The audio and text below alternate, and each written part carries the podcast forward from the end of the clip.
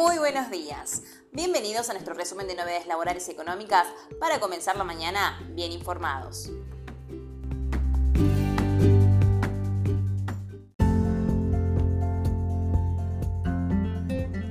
Ley de etiquetado.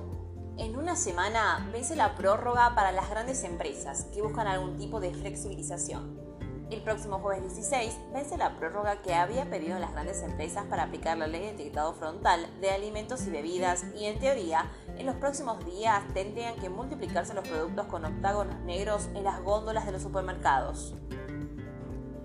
El uso potencial no es casual ya que las empresas no se dan por vencidas e intentan obtener algún tipo de extensión del plazo o flexibilización del hecho. La norma fue sancionada en octubre de 2021 y su reglamentación contempla la implementación en etapas.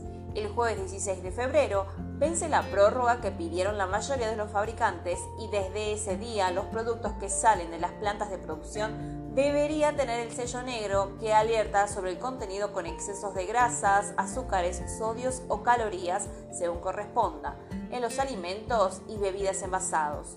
Para las pymes, el plazo de prórroga vence recién en seis meses y desde la COPAL, la cámara que reúne a las grandes alimenticias, se ilusionan con la posibilidad de que el último momento se decida una extensión de fecha de vencimiento y se termine unificando todos los plazos en agosto de este año.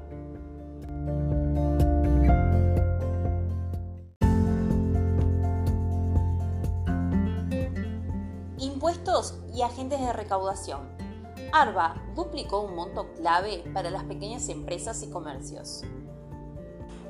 Este año, menos empresas se verán obligadas a ser agentes de percepción y retención de la Agencia de Recaudación de la provincia de Buenos Aires, luego que en 2022 cerrara con una inflación del 94,8%, la cifra más alta desde 1990.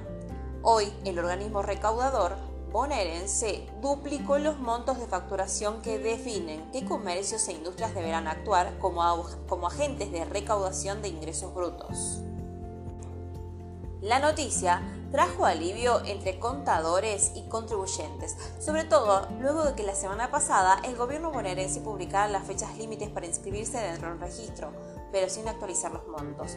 No quedó claro si estaba previsto o si dieron marcha atrás por las quejas de los profesionales, pero era una locura que no se actualizara. Finalmente lo hicieron con una inflación acorde a las de estos días, aunque los montos continúan bajos por la desactualización que hubo en años anteriores remarcó Marco Felice, creador de Blog del Contador y titular del estudio Listinchi y Felice.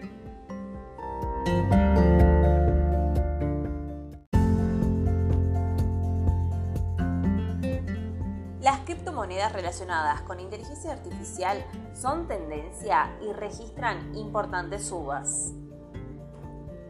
El repentino interés y la apuesta de los inversores en este tipo de criptomonedas se relaciona con el desarrollo de chats inteligentes, en los que varias empresas tecnológicas están invirtiendo.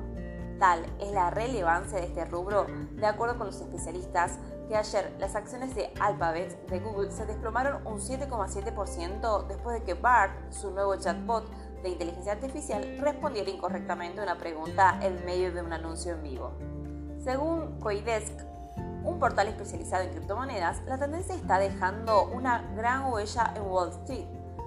En una encuesta de inversores institucionales llevada a cabo recientemente por JP Morgan, reveló que el 53% de los encuestados cree que la inteligencia artificial y el aprendizaje automático serán los indicadores que más influencia tendrán en las finanzas en los próximos años.